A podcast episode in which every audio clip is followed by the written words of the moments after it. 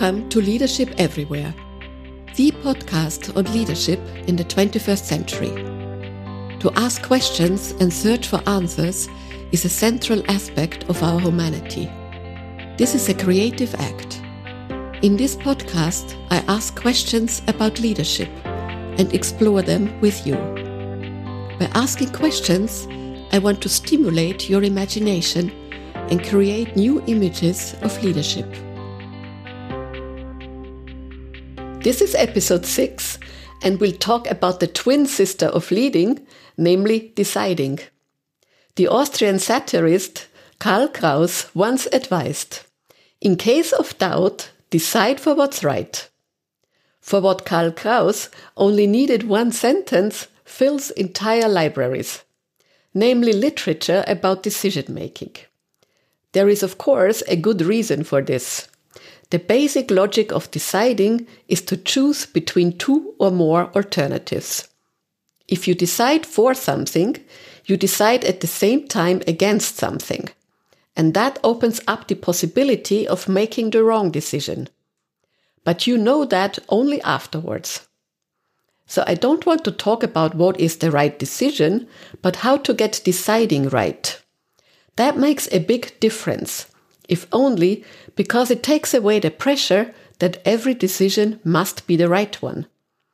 The fear of making the wrong decision can prevent or delay important decisions. An essential requirement for leaders is to decide. Deciding therefore means responsibility. At the same time, the way how decision making and decisions are perceived is changing profoundly. We have almost unlimited access to a wealth of information and opinions, and commenting on decisions is virtually a national sport. Just think of the 8 million virologists in Austria. And in organizations, there are well trained critical employees who no longer believe in hierarchies but think independently and want to participate in decision making. And that offers great opportunities. Now, decisions are not all the same. The range of decisions extends from swift operational decisions, for example, in a crisis, to complex strategic decisions. Since these decisions take place in very different contexts, they require different approaches and have different processes. To understand this is half the battle. Here is my first question. What does deciding mean to you? Who decides what in your organization? What do you decide yourself and how do you do it? Deciding in a corporate context is different from deciding for yourself personally. In a company, the decisions of many people intertwine and ideally result in a pattern that strengthens and advances the company. How well this works depends strongly on the decision making culture. Is decision making exclusively bound to a formal hierarchy, or do those closest to the problem get the opportunity to find their own solutions or to make independent decisions? Are those affected by the decision heard and involved? You all have probably experienced this. Someone takes a solitary decision which is then implemented rather badly. Why? Decisions that are not well understood or simply ignore essential aspects encounter resistance during implementation. This can range from service by the book, in other words, more or less open sabotage, to simply resignation. The process of deciding can make a huge difference. Let's take a closer look at this. At the moment, there is a lot of decision making in crisis mode. In crisis, time and uncertainty are of decisive importance. A manager who leads through a crisis with assertiveness and clear instructions can usually count on people following. Especially if it's someone who is legitimized by competence and experience. I emphasize this because it doesn't necessarily have to be the hierarchical leadership but those with the greatest credibility and professional competence. For example, organizations that have risk and compliance management systems predetermine who makes what decision and what occasion.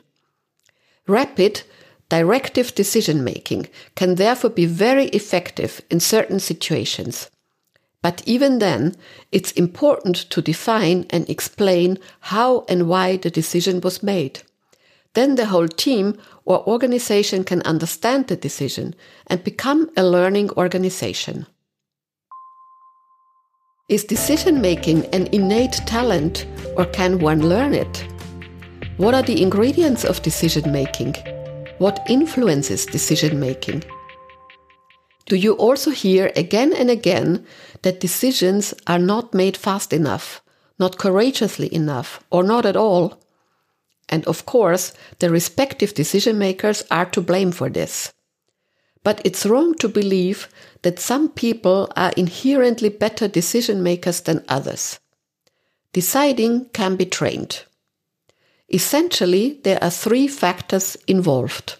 First, the facts. Second, the process. And third, the human factor.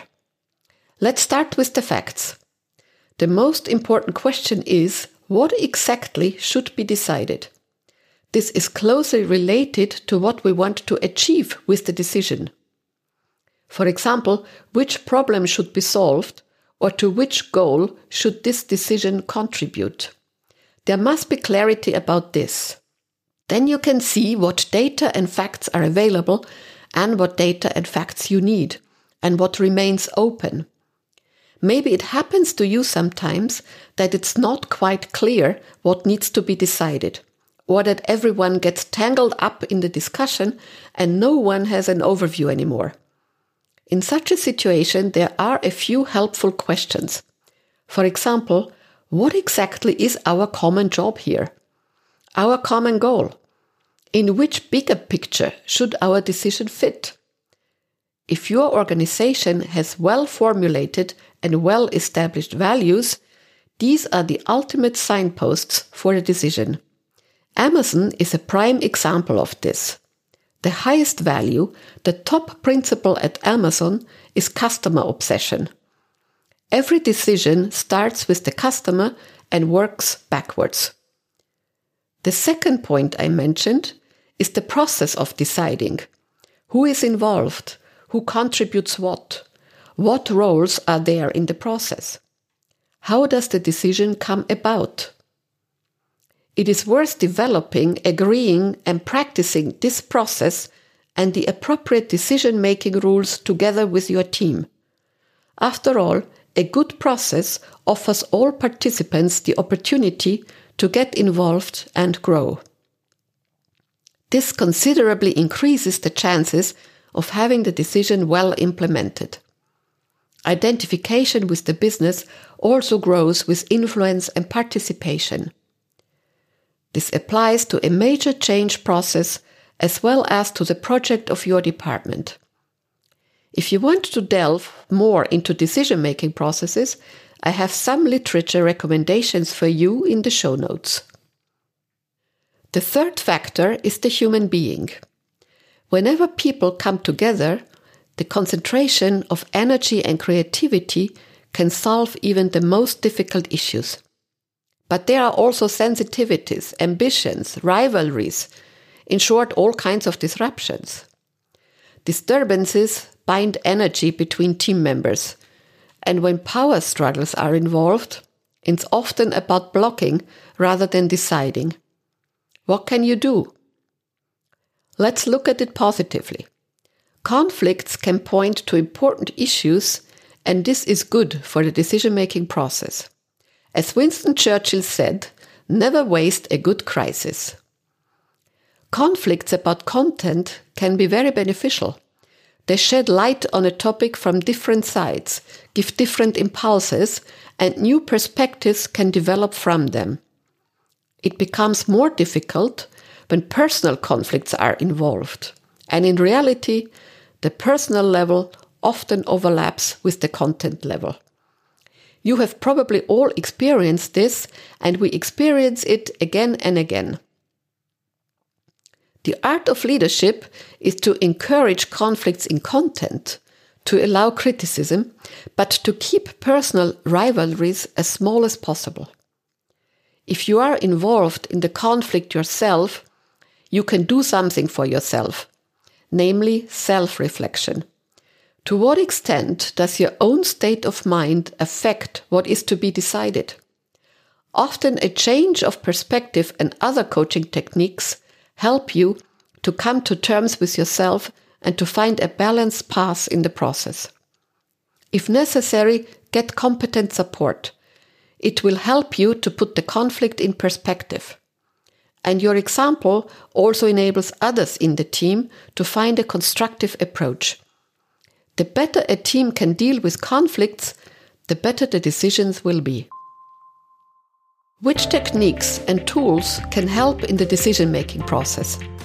What experience have you had with them? And what role does intuition play? There are, of course, countless techniques and decision making tools. You probably also know several, and you can find literature about them everywhere. So I don't want to go into this in detail, but I would like to introduce you to one approach that I know well, that I use myself in coaching, and that ideally integrates the human aspect into the decision making process. And it perfectly fits the leadership everywhere principles.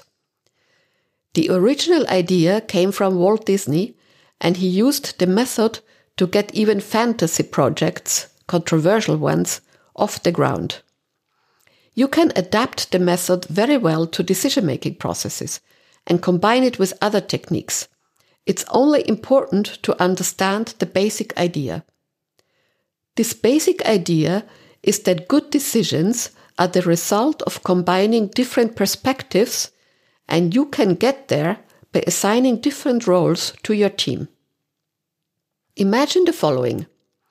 Someone comes up with a new idea, e.g., a new project, an IT solution, a cost reduction process, or something similar. There are basically two dangers in the decision making process.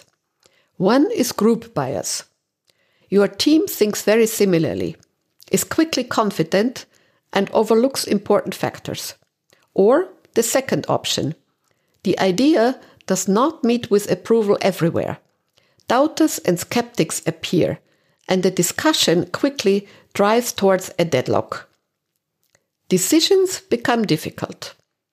Think about what would happen if you defined different roles in the team.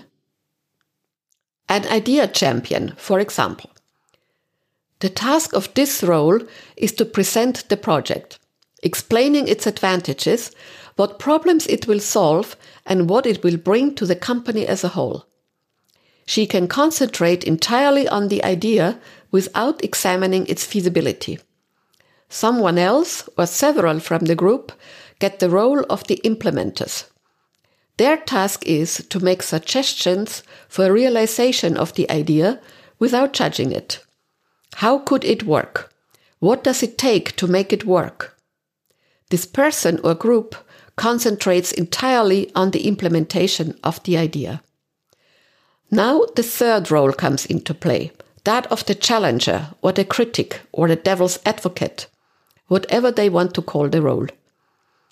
Their task is to check the proposals of the implementers to detect and make visible possible obstacles, hurdles, and the like.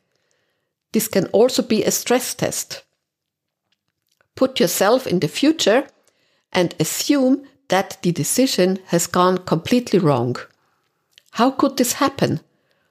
What had to occur for this to happen?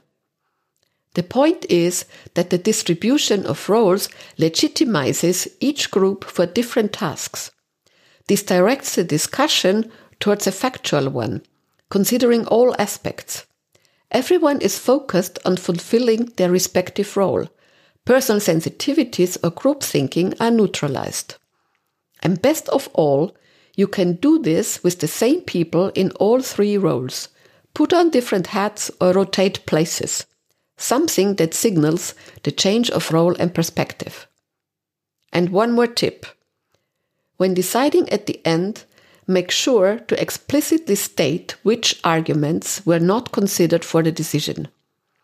Decisions often need to be readjusted, and then you can revisit these arguments. My last point. I'm often asked, should you listen to your intuition when making decisions? The head or guts dilemma. Of course, many decisions simply don't have all the information. There are too many unknowns, and very brainy people can find it difficult to make decisions under such uncertain circumstances. In the decision making process, it's also absolutely necessary to point out factors that are not known, just to have that on the radar. Personally, I'm one of those people who decide quickly and intuitively. I have always struggled with it because it is both a blessing and a curse.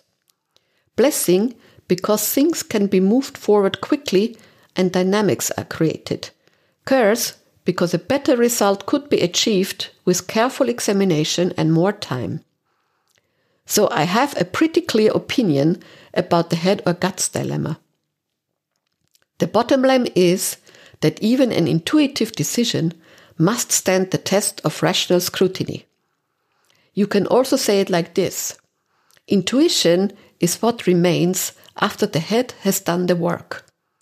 When the weighing of advantages and disadvantages no longer gets you anywhere. Intuition is the emotional memory, the feeling, and in a rational deadlock, it can very well point in the right direction. Give it a try. Dear listeners, this is the first episode in 2021, and I wish you a brilliant new year with lots of good decisions.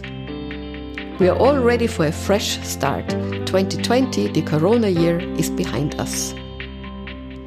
You hear from me again in two weeks with a fresh topic on leadership everywhere. I'm looking forward to your suggestions, feedback, objections, and questions. You will find further information and my contact details in the show notes.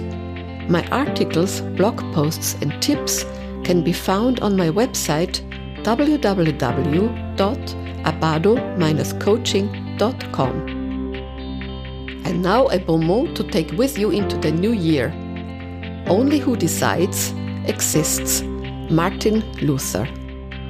Keep well and stay tuned. Yours, Gabriela Abado.